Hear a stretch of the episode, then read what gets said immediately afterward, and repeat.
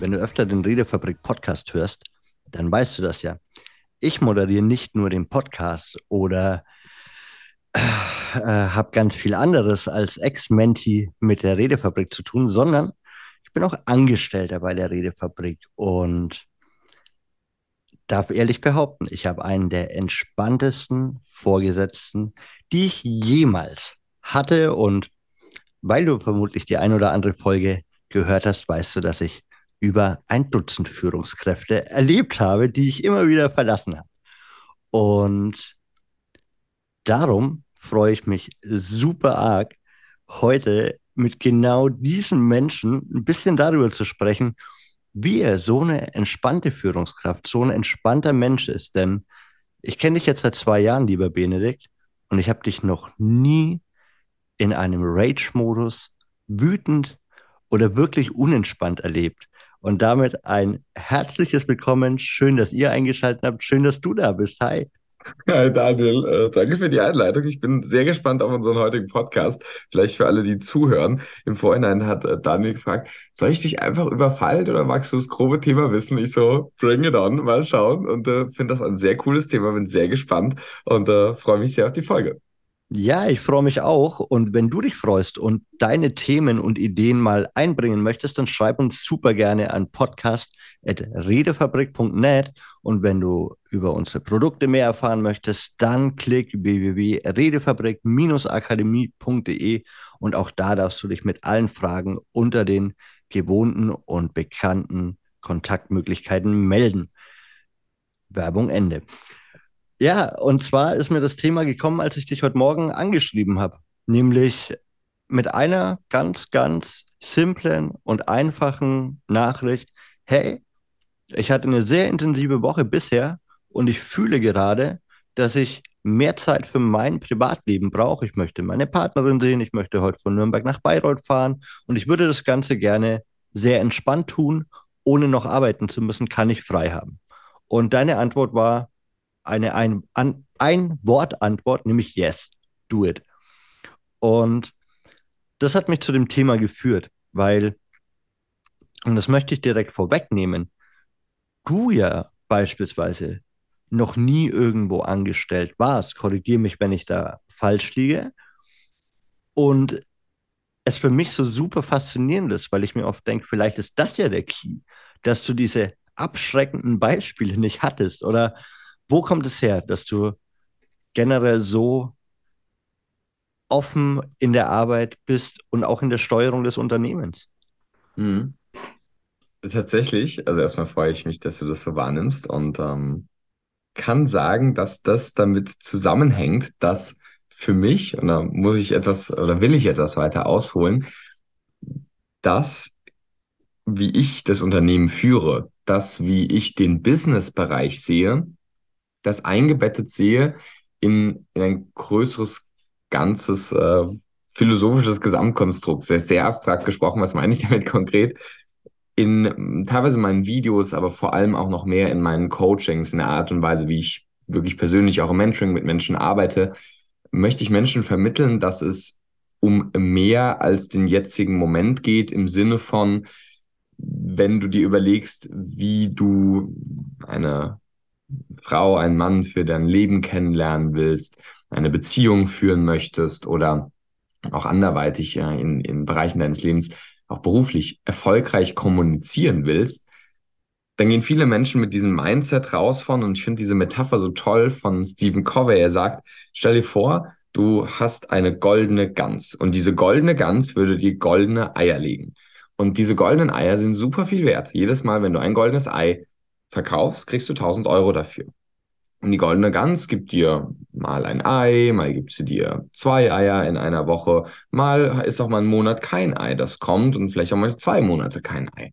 Und äh, jetzt stell dir vor, du würdest sagen, okay, schaue ich mir mal genauer an und siehst, da sind so Ausbeulungen, ja, an äh, der Seite des Bauches von diesem von dieser goldenen Gans und siehst, aha, interessant, da sind Eier in der goldenen Gans drin. Moment mal, das sind zwei, drei, vier, sieben, acht, neun, zehn.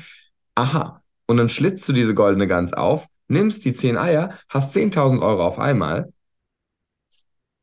und nach einer Zeit hast du einfach keine mehr. denn die goldene Gans ist tot.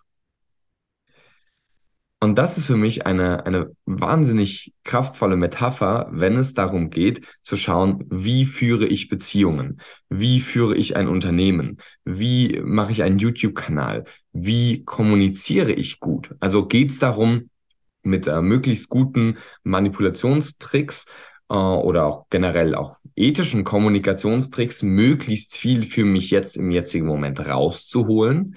Oder glaube ich, dass es ganz generell zum einen darum geht, langfristig eine gute goldene Gans aufzubauen, die die, die prächtig ist und großartig ist und lebt und gedeiht und halt nicht in einem Moment äh, dann ausgeschlachtet wird, sondern man äh, sich Zeit lässt. Ich bin sowieso Vegetarier, deswegen ist es mir sowieso auch äh, ganz sympathisch, diese Herangehensweise und aber auch in Bezug auf dein Leben.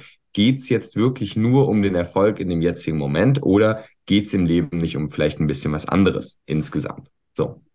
Und das spiegelt sich, und damit kommen wir jetzt schon langsam wieder zurück aufs Unternehmen, für mich auch im, im unternehmerischen Bereich wieder. Für mich ist unsere, unser Dienen, unsere Arbeit eine Möglichkeit, unsere Botschaft auf die Welt zu bringen.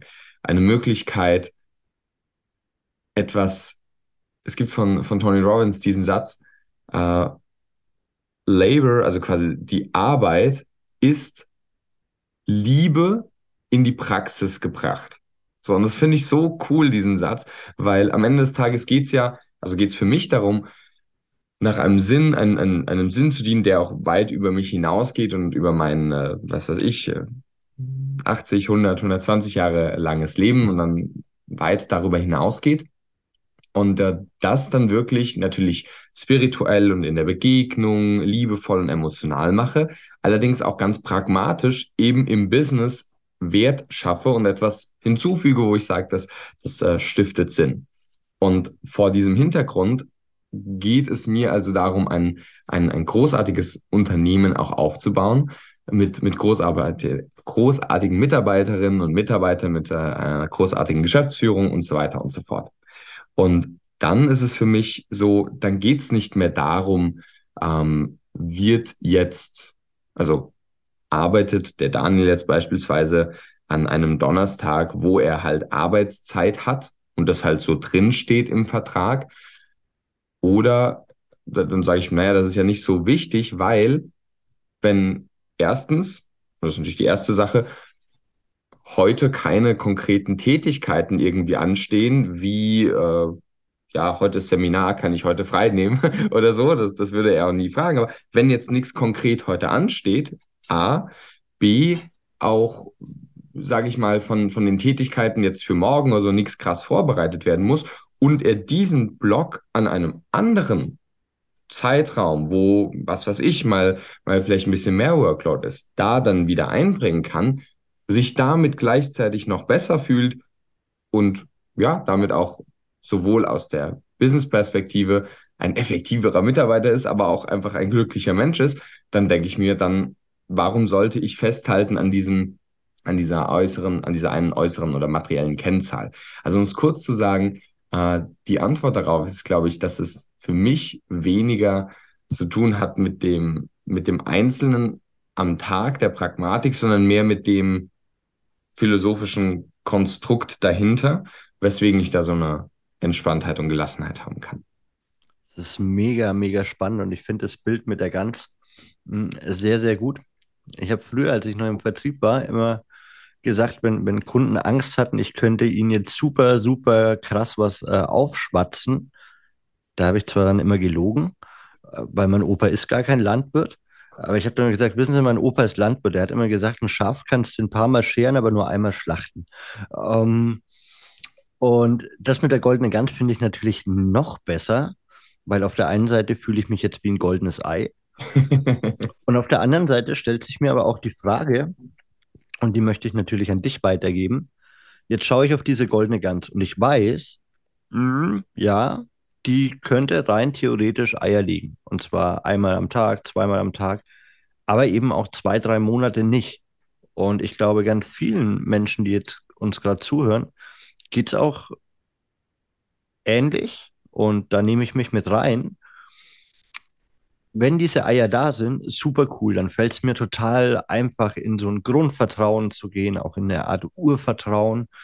Aber woher kommt das? Oder hast du für uns einen Tipp,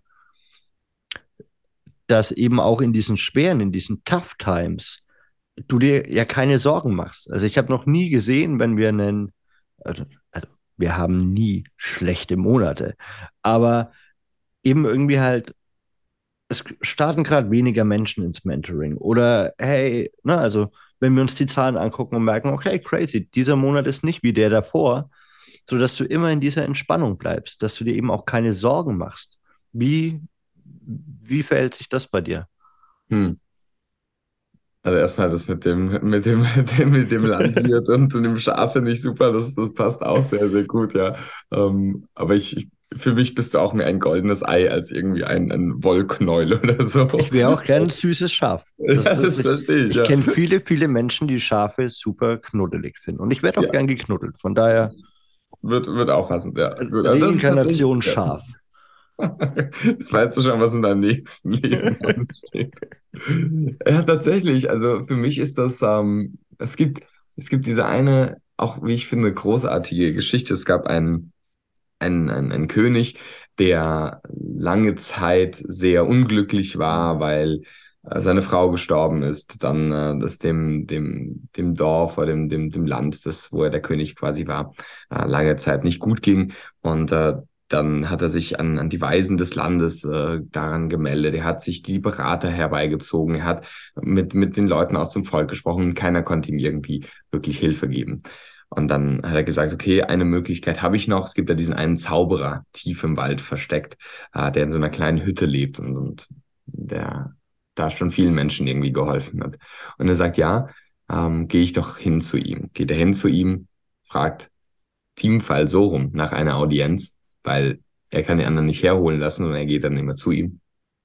Und er sagt, ja, okay, ich kann dir einen Rat geben und es ist der letzte Rat, den ich dir geben werde. Dieser Rat wird alle deine Probleme beheben.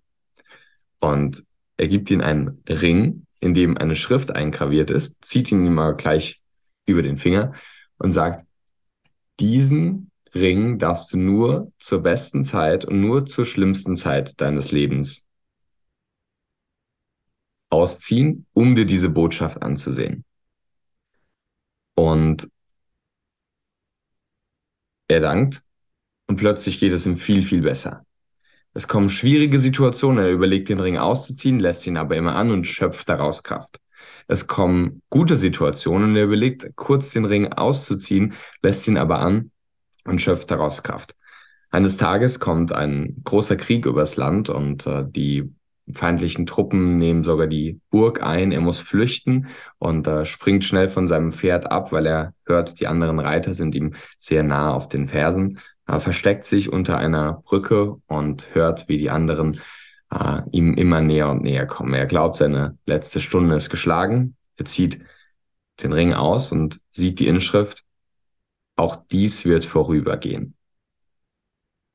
Und die Reiter trampeln über die Brücke, bemerken ihn nicht.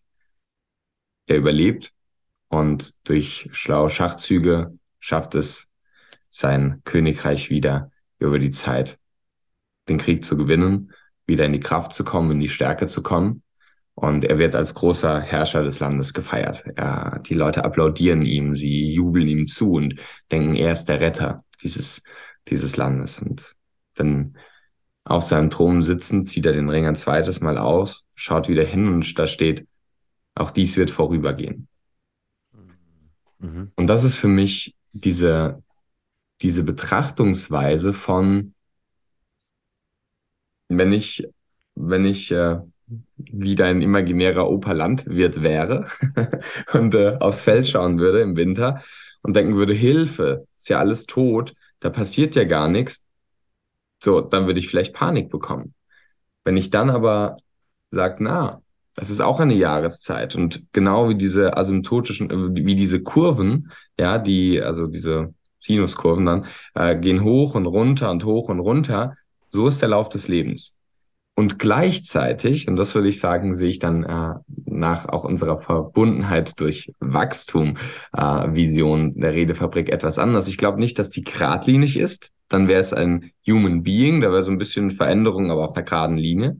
Sondern diese Kurve, diese Sinuskurve geht so langsam stetig nach oben, aber halt auch in Wellenbewegungen. Da gibt es mal weniger, ein bisschen mehr, ein weniger, ein bisschen mehr. Und ich glaube, ähm, dass ich einfach jeden Abend überlege ich mir, wofür ich dankbar bin. Jeden Morgen meist auch, manchmal mache ich anderes auch in der Meditation. Ähm, ich, ich nehme meine Dankbarkeit sehr stark jeden Tag zu Herzen, sei es, dass ich ein, ein schönes Gespräch geführt habe, dass ich einen großen Erfolg gefeiert habe, aber auch, dass ich einfach äh, gerade den, den Atem so tief spüren darf, also auf so verschiedenen Ebenen. Und auch wenn es mir natürlich ich bin auch ein Mensch, nicht immer leicht fällt und, und äh, mich auch manchmal bewegt oder bedrückt oder erfreut, ist es trotzdem ein, wie du sagst, Urvertrauen, dass ich wie so eine, eine Metaperspektive habe, wo ich dann von oben auf mein Leben schaue und sehe, okay, das ist so dieser, dieser Abschnitt und dann sage, oh, weiß nicht, ob das in fünf Jahren jetzt noch so relevant ist, ne? was, was jetzt da gerade an so großem Drama vermeintlich oder so großer Selbstüberhöhung oder so irgendwie da ist. Und ich glaube, das ist ein für mich sehr, sehr wichtiger Punkt, da einfach diese, wie Spinoza es nennt, Subspecie Eternitatis, also diesen quasi göttlichen Betrachtungspunkt von oben aufs Leben auch immer wieder zu haben, der Dinge in die Perspektive rückt. Super spannend. Und wer sich fragt, ob Benedikt sich diese Geschichte selbst ausgedacht hat, nein, hat er nicht.